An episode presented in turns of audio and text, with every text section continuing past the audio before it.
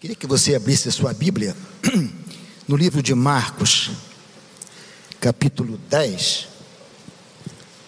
dos versos 46 a 52. É um texto muito conhecido. Marcos 10, de 46 a 52.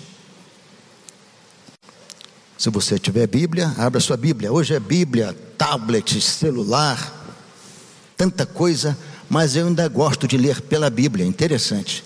Quando eu leio pela Bíblia, é diferente para mim. Eu leio no celular às vezes e tal, mas a Bíblia ainda parece que o sabor é melhor, né? O sabor é melhor. Diz assim a palavra de Deus, Marcos 10, de 46 a 52. E depois foram para Jericó. E saindo ele de Jericó com seus discípulos e uma grande multidão, Bartimeu, o cego, filho de Timeu, estava sentado junto do caminho, mendigando. E ouvindo que era Jesus de Nazaré, começou a clamar e a dizer: Jesus, filho de Davi, tem misericórdia de mim. E muitos o repreendiam para que se calasse. Mas ele clamava cada vez mais: Filho de Davi, tem misericórdia de mim. E Jesus, parando, disse que o chamassem. E chamaram o cego, dizendo-lhe: Tem bom ânimo, levanta-te, que ele te chama. E ele, lançando de si a sua capa, levantou-se e foi ter com Jesus. E Jesus, falando, disse-lhe: Que queres que te faça? E o cego lhe disse: Mestre, que eu veja. E Jesus lhe disse: Vai, a tua fé te salvou. E logo viu e seguiu a Jesus pelo caminho. Pai, lemos a tua palavra, Senhor. E dependemos do teu Santo Espírito, Senhor, para meditar nela. E pedimos ao Senhor que fale aos nossos corações Continue a falar através da tua santa e bendita palavra, Senhor. Em nome de Jesus. Amém. Como eu disse, é um texto bem conhecido, e o Evangelho de Marcos é o único que fala sobre este cego. Os outros falam sobre dois cegos. Este fala sobre este cego. E é chamado de Bartimeu. Bar quer dizer filho, e Timeu o nome do pai dele. Eu não sei se de verdade era este o nome dele ou ele era chamado de filho de Timeu tão somente. Há dúvidas quanto a isso, mas o fato que ele era assim chamado, o Bartimeu. Este homem, irmãos, a Bíblia diz que ele vivia à beira do caminho que ia de Jericó para Jerusalém, estrada poeirenta, pedras, muita poeira, muita gente passando, e ele sempre assentado ali a mendigar a sua esmola.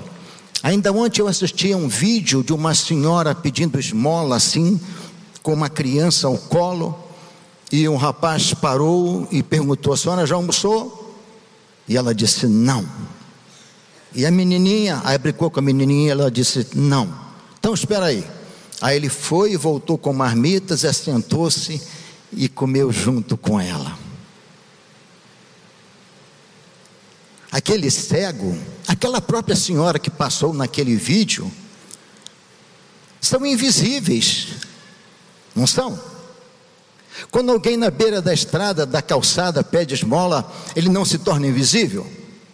Nós tiramos o olho para não dar nada, ou porque não queremos dar, ou porque não temos, mas aquele cego de Jericó era invisível, ignorado, vivia abjetamente como um ser desprezível. Alguma vez você já se sentiu assim, invisível? Ignorado? Ninguém percebeu você? Alguém já se sentiu assim alguma vez? É ruim, não é? Como é que você se sente? Você entra no lugar, sai, ninguém te viu, ninguém te percebeu. Nós ficamos mal, não é? É isso que nós causamos nas pessoas que às vezes estendem a mão. Eu sei, irmãos, eu sei que há muita mentira. Eu sei que há muita extorsão. Aqui na igreja nós somos, às vezes, vem pessoas praticar extorsão aqui na nossa igreja, às vezes. E nós temos que ser duros, temos que ser fortes, rígidos com essas pessoas. Teve um rapaz que chegou a me afrontar aí, ele precisou sair meio corrido. Não sei porquê, mas ele saiu meio apressado. O pastor Pascoal disse: Edson, cuida desse camarada. Cuida aí. Agora, por que, que ele correu, eu não sei, né? Nós sabemos que acontece tudo isso. Muitas mentiras. Outro dia eu vi um homem sem os braços num país asiático, ele plantando e colhendo batatas com os dois dedos dos pés na enxada. Fiquei impressionado com aquilo. Mas nós sabemos que há muitos de fato que são carentes, são necessitados. Muitos são até perfeitos fisicamente, mas perderam toda a vontade de viver. Um dia na distribuição do pão da igreja, no dia de terça-feira, aconteceu lá um incidente e a polícia veio e abordaram um cidadão que estava pegando a sopa. E o senhor está furando a fila? Ele disse: Não, não, eu só vim ver se eu estou querendo. Não, está furando a fila. disse, não, estou furando a fila. Tá, não tá, tá, não tá. Disse: Olha, eu sou advogado. O número na OAB é esse, esse, esse, esse. Mentira! Vamos lá ver. Ele de fato era um advogado. Mas por que, que o senhor está assim? Ele disse: Eu perdi a família, eu fui traído, perdi tudo, perdi o interesse pela vida. Mas eu prefiro andar assim. Assim eu não tenho mais decepções. Assim eu não tenho mais decepções. E assim era aquele cego, invisível, ignorado, vivendo ali de um modo desprezível, crendo que para si iria morrer como um cego. Mas, mas, ele tinha ouvido que Jesus tinha vindo.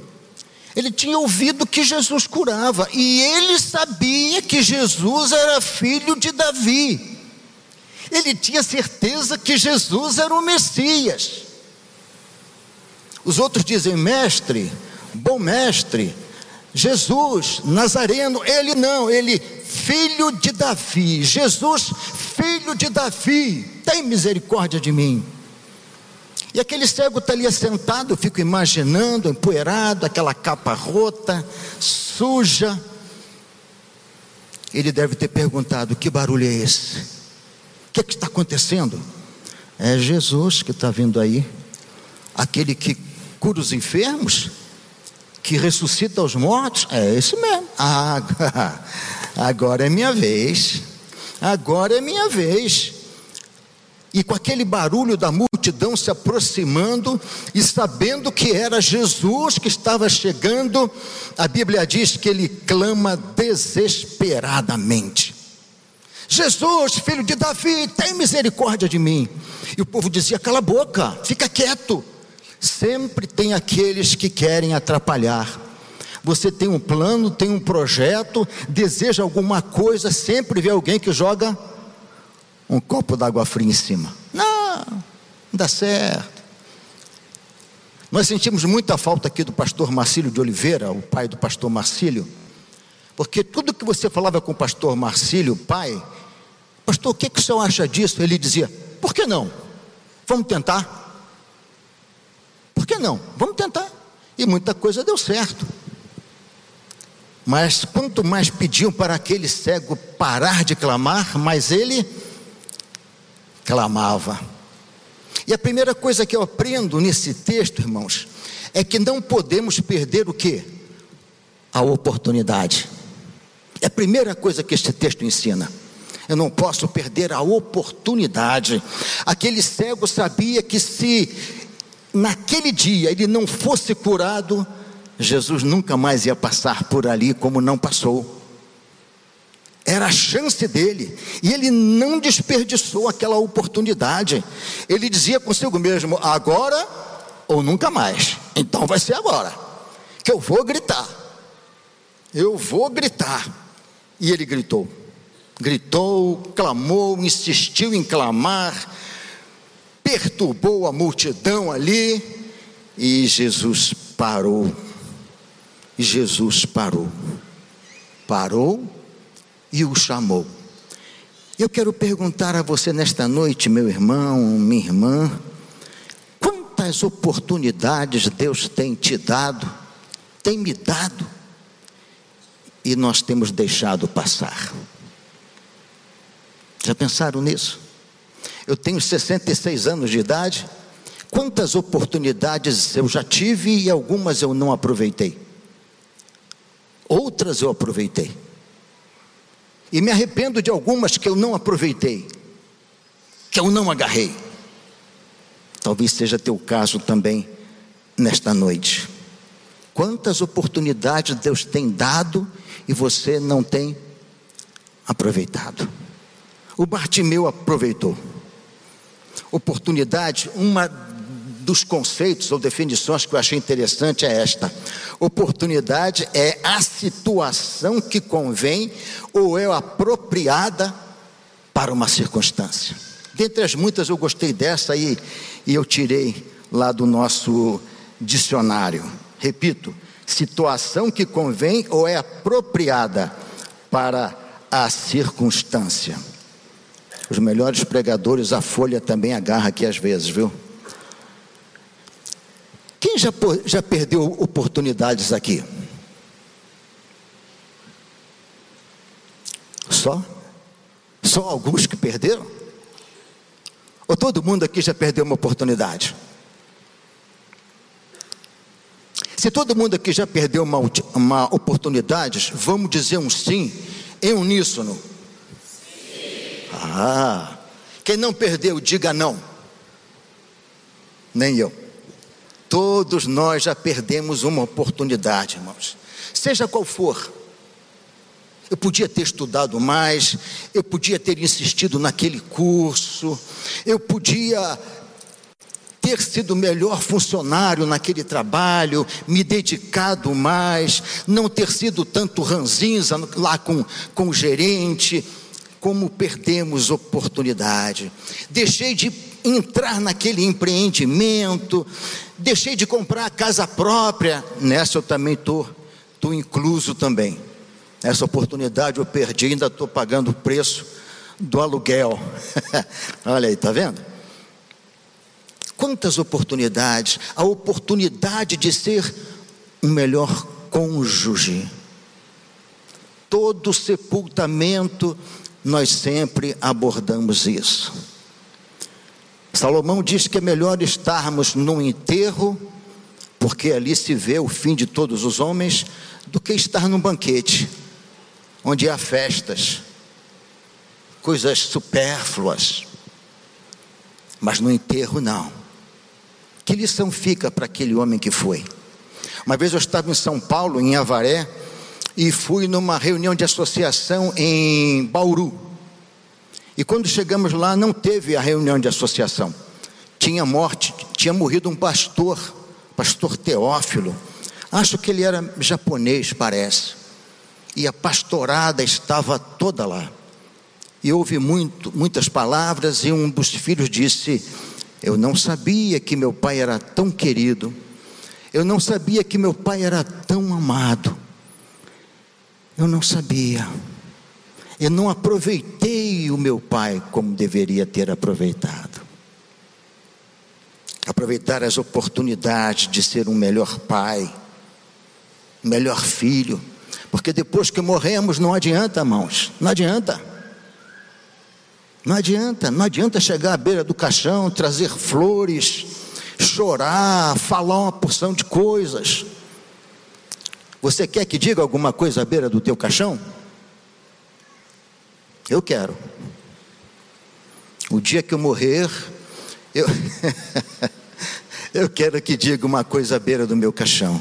Que olhem assim e digam: gente, ele está se mexendo. Isso eu quero. Né? Tá vivo. Mas não adianta mais, eu tenho que aproveitar a oportunidade agora de ser o melhor amigo, o melhor irmão, de ser o melhor servo de Deus. A nossa igreja, meus irmãos, ela é pródiga em dar oportunidade ao povo para trabalhar. Não, pastor, estou vindo para cá, mas eu sei que não tem muito trabalho. Tem sim. Nós estamos agora na batalha do discipulado. Ano que vem será o ano de batismos. Vamos bater o recorde de batismos em nome de Jesus. Cada um discipulando cinco pessoas. O Moura está discipulando 25. Eu já cheguei a oito. Mas eu não sei discipular, sabe sim. Eu não sei pregar, sabe sim. Pregar é falar o que Jesus fez na tua vida, meu irmão. Quando Jesus expulsa os demônios daquele gadareno, e o gadareno, quando se vê liberto, feliz da vida, ele quer entrar no barco com Jesus, e Jesus disse: Não, vai para a tua terra e conta para os teus quão grandes coisas o Senhor te fez e como teve misericórdia de ti. Vai lá, fala isso. Fala quem era você e quem é você hoje. Discipular é isso, é falar o que Jesus fez na tua vida.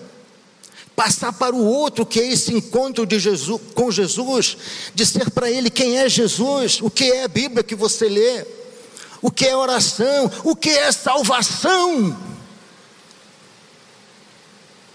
Não perca esta oportunidade. Nós estamos cadastrando aí, cada pastor, cada líder está cadastrando 10. Eu já cadastrei uns 12, mas só tem seis, que seis já desistiram. Perdendo oportunidade. Sabe qual oportunidade que está perdendo? Quando deixamos de fazer a obra de Deus. A obra de Deus é como talentos que o Senhor nos entrega. Está lá em Mateus 21, parece-me. O Senhor viajou para uma terra longínqua e chamou três servos. A um deu cinco talentos, ao outro dois e ao outro um. E quando ele voltou, ele pediu contas. Ao que recebeu cinco talentos, disse: Senhor, negociei e aqui tem dez. O outro disse: Senhor, eu negociei e aqui tem quatro. E o outro disse: Senhor, sei que tu és um homem que planta, colhe onde não planta, que és duro, que és rígido. Eu peguei o teu talento e escondi. E aquele que ganhou cinco, que ganhou dois e duplicaram, o Senhor disse: Vem está, servo bom e fiel. No pouco foste fiel, no muito te colocarei. Entra aonde? No gozo do teu Senhor. Há recompensa, irmãos, em trabalhar para Jesus, a recompensa em levar almas a Cristo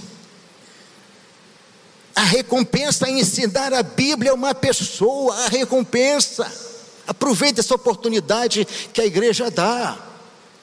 Tem dúvidas? Converse com os pastores. Cada um está com a sua relação ali.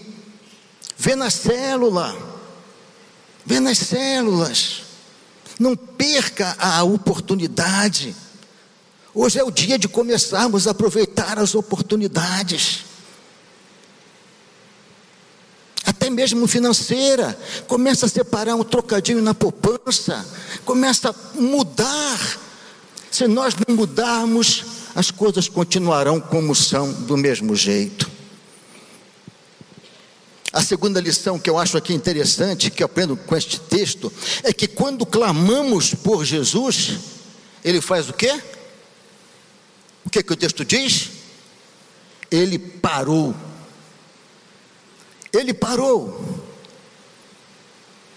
Jesus, filho de Davi, tem misericórdia de mim.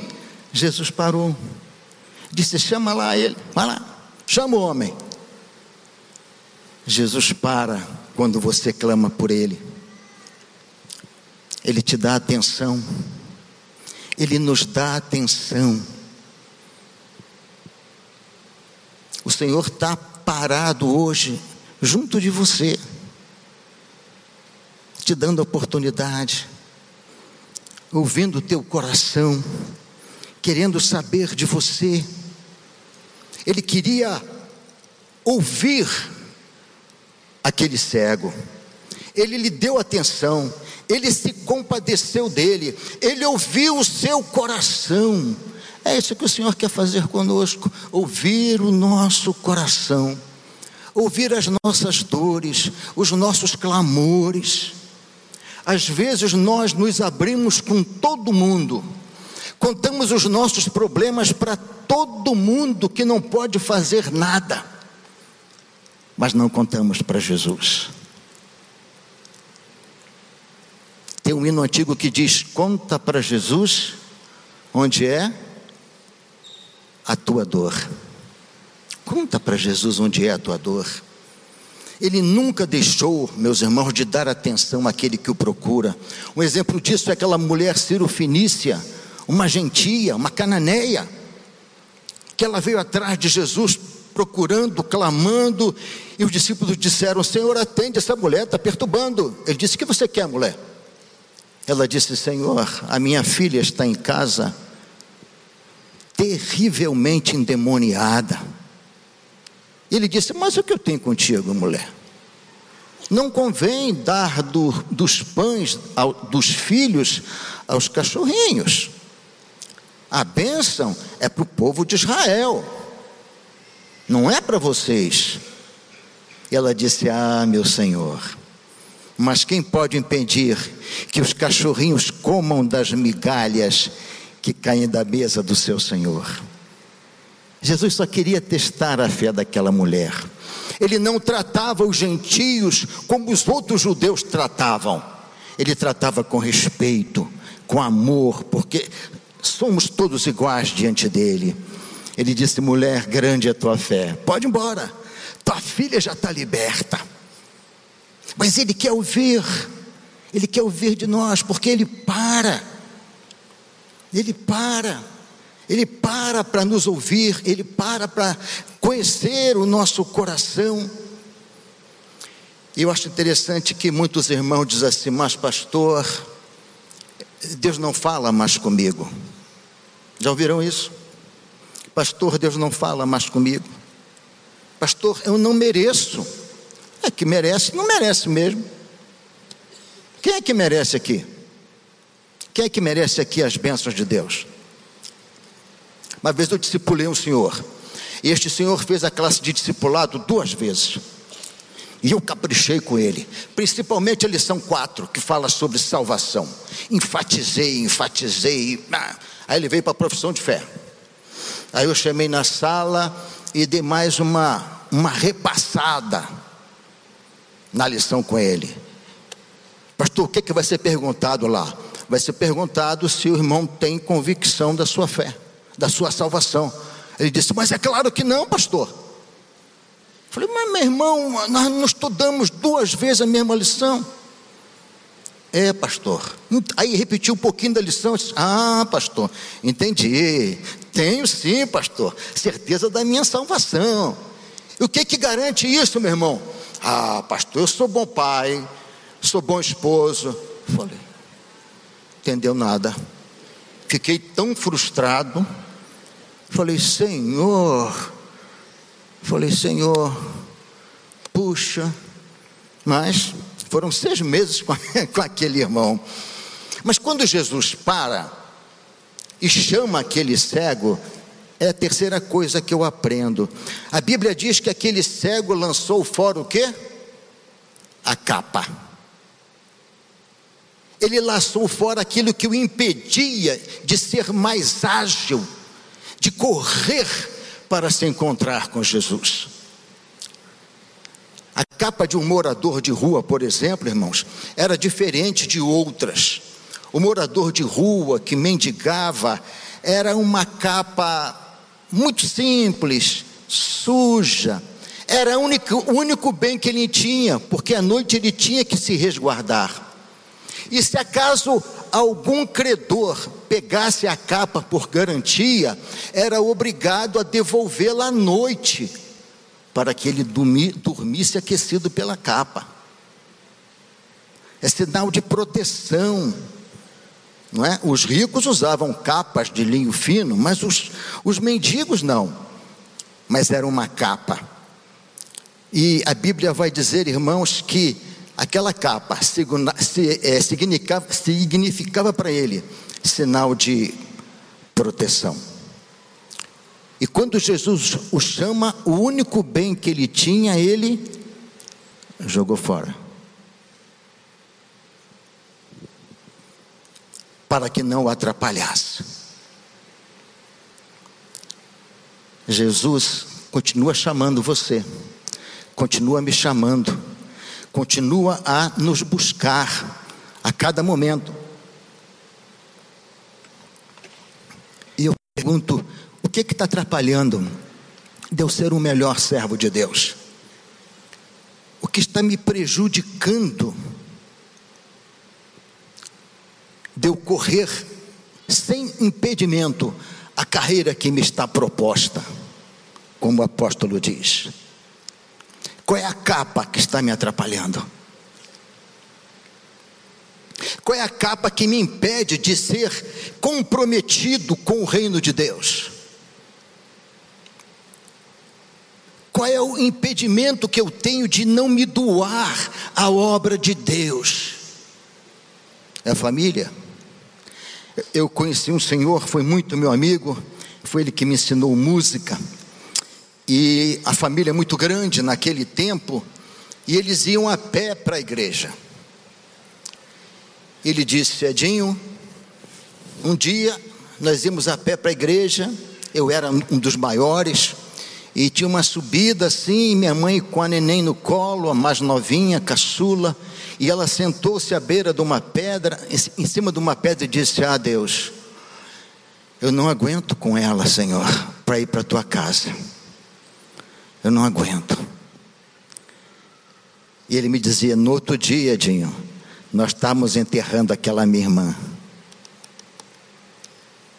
Se você não aguenta, Deus toma para ele. Se o peso é muito grande de um filho, se você acha que é um empecilho, Deus pode tomar para ele. Ah, eu não vou à igreja porque os filhos não permitem. Mentira. Me permitam falar mentira, porque eu tive quatro. Tive não, tenho quatro. E nenhum deles me pediu de, de ir para a igreja. E não tinha um ministério infantil como tem aqui hoje, tremendamente aparelhado.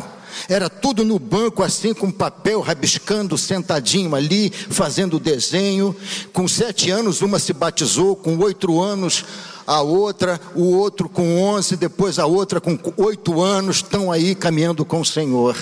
Filho não é, não atrapalha, filho é bênção. Não use seu filho como desculpa, meu irmão. Aquele senhor me disse isso, Deus levou.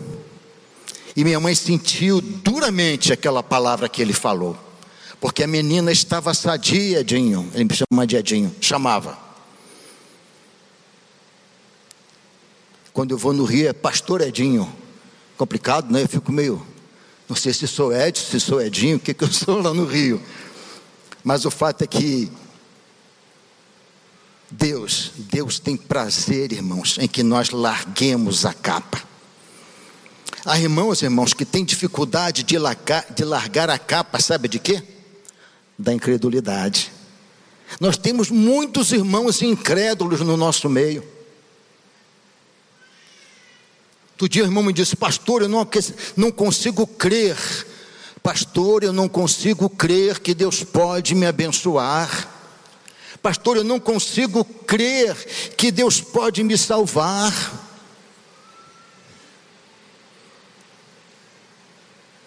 Os irmãos sabiam que os não crentes creem mais na nossa oração do que nós mesmos? Ah, eu queria que você orasse aqui, que quando vocês oram é bênção. É, mas nós não cremos na nossa oração. A capa da incredulidade atrapalha. Jesus vai dizer que Quando alguns dizem assim, ah, pastor, eu não creio na minha salvação. Jesus diz assim em João 5,24: Na verdade, na verdade vos digo que todo aquele que ouve estas minhas palavras e crê naquele que me enviou tem a vida eterna. E o que mais? Não entrará em condenação, mas já passou da morte para a vida. É certeza, é confiança, meus irmãos. É confiança. Você tem que crer que Jesus salva, mesmo se você merecer. Mas é a sua fé, a sua confiança, a sua caminhada com Ele. Joga essa capa fora. Creia. Jesus cura, cura. Dá prosperidade? Dá a quem Ele quer. Faz mil e uma coisas. Ele é tremendo, mas a missão principal dele vir ao mundo foi buscar e salvar os que se haviam perdido, que é eu e você. Ele cura hoje, depois eu morro de novo. Ele ressuscita hoje, depois morre de novo. Mas quando ele salva, ele salva para sempre. Ele salva para a eternidade. Eternidade é algo que não tem fim. Há irmãos que não creem que Deus possa perdoá-lo dos seus pecados. Pastor, o que eu fiz não tem perdão. Tem, desde que você se arrependa. arrependimento é meia volta, é mudança de vida, é mudança de atitude, é não repetir os mesmos erros. Ah, pastor, mas o senhor, o senhor é diferente. Sou não. Pecador igual a você. Eu tenho que fazer dez orações antes de sair de casa com o carro. Porque o trânsito nos faz pecar, não faz? A via é de 60, o cara está 30, 20, você está com pressa. Vai, neném. Aí quando está chegando o sinal, ele corre e você fica. Não é assim? Eu digo, oh, abençoado, vai, abençoado. Não é? Puxa vida, aí te tem que orar. Esses dias eu vinha numa preferencial, um camarada saiu assim, sem mais, sem menos. Eu subi no meio-fio, saí, aí ele parou no sinal, eu parei do lado dele. Quando eu faço isso, eu nem olho. Quando eu faço uma travessura também, eu nem olho, tanta vergonha. É? Mas a gente peca no trânsito, mas só não há perdão para aquele que não se arrepende, para aquele que se que resiste à ação do Espírito de Deus, que continua na prática do pecado. Aí não há, mas para aquele que se arrepende, há perdão. Jesus diz em João 16, verso 8 e 9: E quando ele vier, o Espírito Santo convencerá o mundo do pecado e da justiça e do juízo do pecado, porque não creem em mim. Do pecado, porque não creem em mim. O Espírito Santo veio para que nós creiamos, creiamos no Senhor. A incredulidade, meus irmãos, impediu o povo de Israel a entrar em seu descanso na terra prometida. A falta de fé tem impedido também a muitos dos nossos irmãos a entrar, a caminhar na família de Deus. A falta de fé. Ora, sem fé é impossível agradar a Deus, porque é necessário que aquele que se aproxima de Deus creia que Ele existe e é galardoador daqueles que o buscam. Fé agrada a Deus. Aquele cego teve fé ele resistiu à multidão, ele resistiu aos nãos que deram para ele, e ele venceu, gritou, esperneou, deve ter jogado poeira para o alto. Fé, confiança, persistência, certeza. Fé é o firme fundamento, diz a Bíblia, das coisas que se esperam e a prova das coisas que não se veem. Pastor Erickson estava testemunhando uma vez do seu pai, Pastor Erickson capelão. aquele que é grandão, o que ele tem de grande, ele tem de amoroso, de querido, de. Oh, homem abençoado. E disse que ele sempre chegava bêbado em casa, tranquilão, sorridente, a mãe crente, os filhos crentes, ele abria a porta, na paz. Ele estava sempre sonolento, né? Era o ansiolítico dele, era a bebida. E toda vez que ele entrava, a esposa dizia assim: Um dia, você ainda vai entrar por esta porta com uma Bíblia embaixo da mão. E ele ria: Tá bom. E um dia a porta abriu e ele entrou em casa com a Bíblia embaixo do braço. Ele disse: Hoje no trabalho eu ouvi uma palavra e eu me converti. Hoje eu não bebi.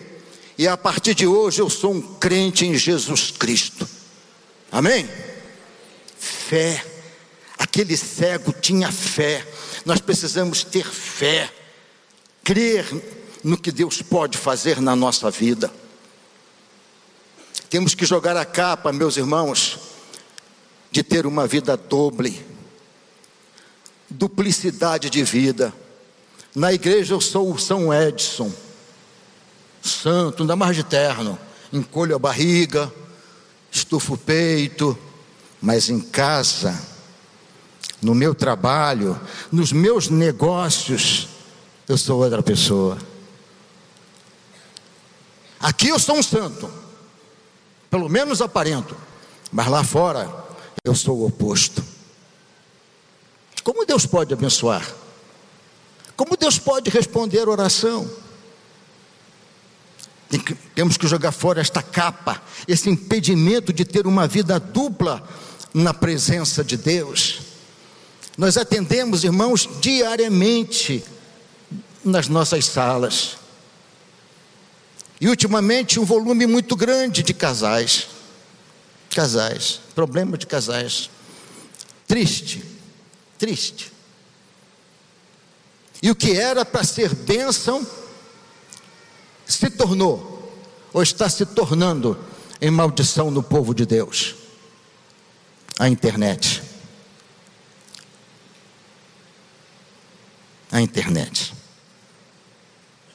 A maldita pornografia. Tem afastado muito crente da presença de Jesus. Tem sido uma capa pesada. Tem sido um impedimento que prende os pés, prende a mente, prende todo o seu ser, subjuga você a Satanás. Porque isso é obra da carne, isso vem dele. É muito sério falar isso, pastor, mas é verdade. Quem está por trás de um adultério é Satanás. Da prostituição é ele. Da fornicação é ele da pornografia de um modo geral é ele. Porque ele veio para quê? Matar, roubar e destruir, disse Jesus. Mas eu vim para que vocês tenham vida e vida em abundância. Outro dia eu falei num casamento que um casal que se ama não tem segredo no celular, não tem senha, não tem o que esconder. Por quê? Não tem, pode pegar, pode vasculhar, pode. Minha neta pega, vira do avesso, minha filha usa, pode usar. Só tem foto, às vezes, que eu não deleto lá da integração. Gente bate foto das irmãs, dos irmãos, e às vezes eu não deleto, fica lá aquele montão de foto de mulheres bonitas, mulheres feias, outras mais feias ainda. O que é isso aqui? Ah, tranquilo. Quando você anda com Deus, não tem capa nesse sentido. Você anda de cabeça erguida. Graças ao meu bom Deus. Graças ao meu bom Deus.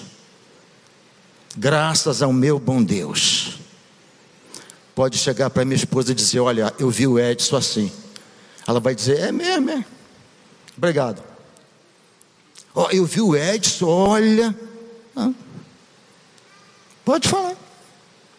Outro dia eu estava abraçado com a minha filha, lá no trabalho dela, e o Senhor disse: é, O Senhor escolheu muito bem, né?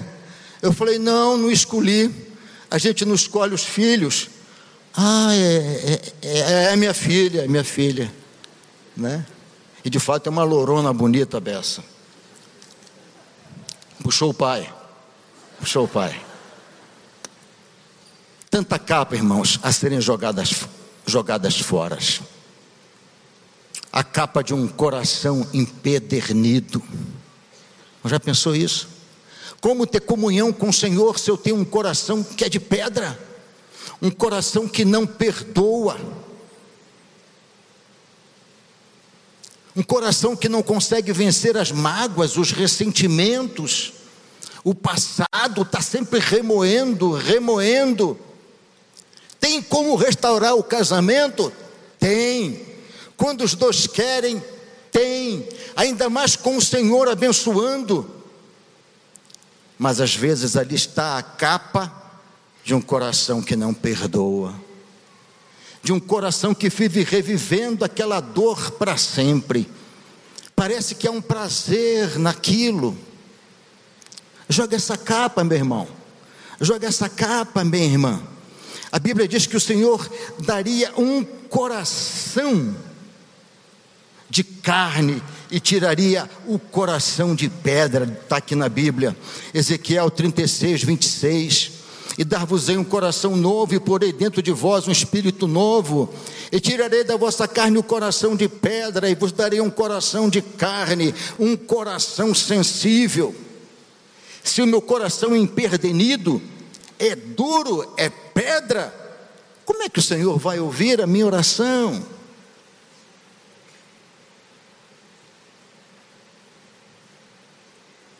Jogar essa capa fora. Quantas vezes o Senhor tem chamado para jogar esta capa, esta capa fora e você tem segurado a capa? A quarta lição, quarta coisa que eu aprendo é que quando aquele cego se desvencilha de tudo e chega a Jesus, Jesus pergunta: O que você quer? Às vezes nós ficamos assim meio envergonhados, né? É, o senhor sabe, né? É, tem tanto tempo que eu não enxergo, ou melhor, eu nunca enxerguei. A, a história diz que este cego não tinha os olhos, que eles foram arrancados, mas a Bíblia não diz, eu fico com a Bíblia. E ele diz: Senhor, eu quero ver. O que você quer? Quero ver, quero enxergar, Senhor. Quero ver como é que é o teu rosto, Senhor. Aí já eu, eu acrescentando aqui.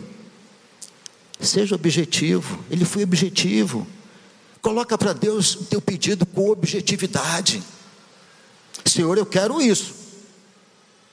Se o Senhor não quiser, o Senhor fala ao meu coração, mas eu quero isso, Senhor. Eu quero casar com a Chiquinha, Senhor. Mas se não é Chiquinha, pode ser a tuniquinha, Senhor, mas eu queria a Chiquinha. Mas coloca, Senhor, eu quero a conversão da esposa. Senhor, eu quero a conversão do marido. Coloca, coloca. Vai pedindo.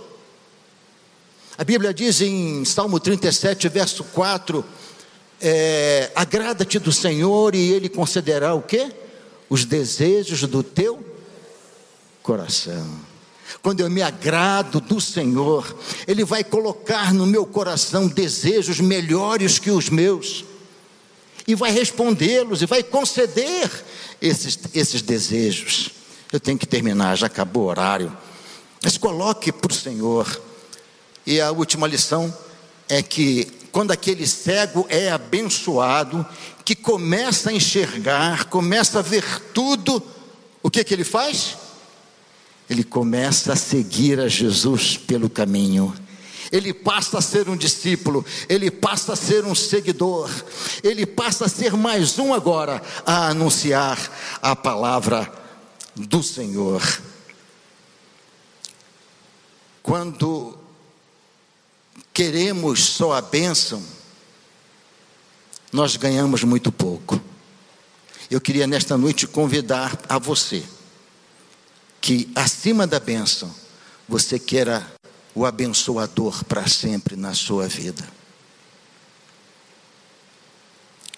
Jesus nos ensina a não perdermos as oportunidades. Ele para para nos dar atenção e nos ouvir. Ele responde o nosso pedido. Ele nos, ele nos faz uma nova criatura. Eu vou orar neste momento. Você já compartilhou, já oraram com você. Igreja, fique em pé, igreja. Estenda tua mão para cá, para este povo, que quer largar a capa, que quer largar tudo, que quer vencer as dificuldades todas, mas está agarradinho ali com Jesus, na presença dEle. Deus bendito, obrigado porque o Senhor é que abençoa o teu povo, Senhor. Obrigado porque é o Senhor que fala ao coração do teu povo. Obrigado é porque o Senhor que dá vista, vista física como vista espiritual. Nesta noite, Senhor, que todas as capas, os empecilhos sejam lançados fora, Senhor. E uma nova vida comece na vida de cada um aqui presente, Senhor. Assim como, como começou na vida daquele cego Bartimeu, Senhor ele começou enxergando agora tudo diferente, tudo novo. Que assim também aconteça na vida dos teus filhos que vieram à frente, Senhor, chorando, entregando, pedindo a tua bênção, Senhor. Visita cada um, Senhor. Abençoa cada um individualmente, Senhor, nas suas lutas, nas suas batalhas. Derrama da tua graça, Senhor, da tua bênção. Visita esses corações. É a minha oração, em o nome de Jesus. Amém, Senhor. Amém.